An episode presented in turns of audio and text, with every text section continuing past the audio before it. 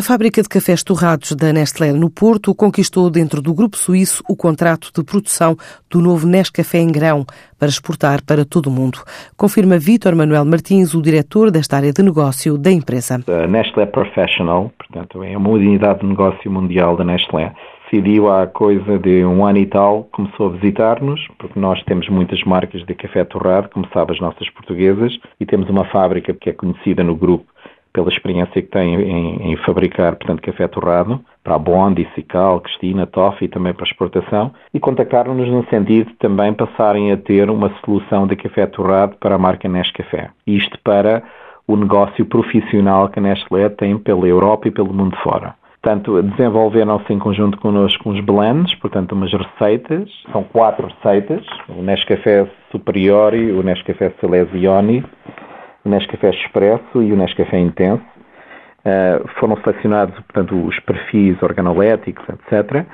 E a fábrica escolhida para produzir isto para o grupo da Nestlé foi a nossa fábrica do Porto. A fábrica do Porto já está a produzir este tipo de produto para mais de 30 países e tem capacidade para superar as mil toneladas. Nós estamos a, a produzir para cerca de 30, 33 mercados da Nestlé e a previsão para este ano, que isto foi há pouco tempo, mas a previsão para 2018, previsão já fechada, é que isto ronde cerca das mil toneladas este ano.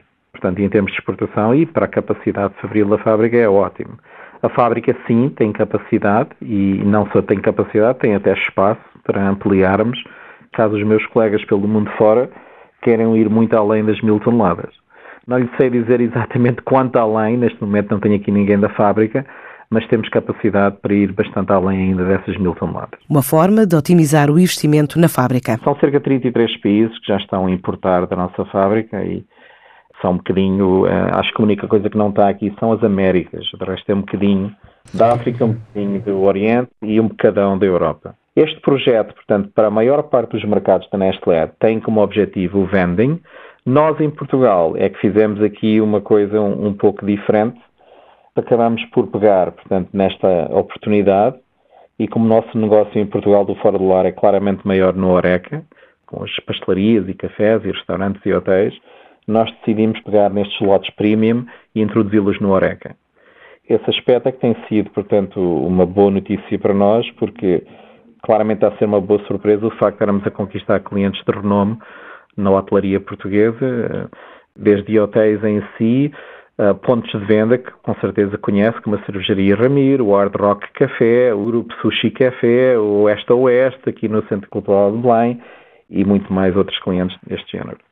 Portanto, isso está a ser uma agradável surpresa para nós, a receptividade que o Nescafé está a ter para a restauração, digamos, premium. O ano passado, a Nestlé Portugal anunciou um investimento na ordem dos 4 milhões de euros para remodelar o centro de distribuição da Vanca, o principal a nível nacional e responsável pela expedição de 80% dos produtos que vende no país e no estrangeiro.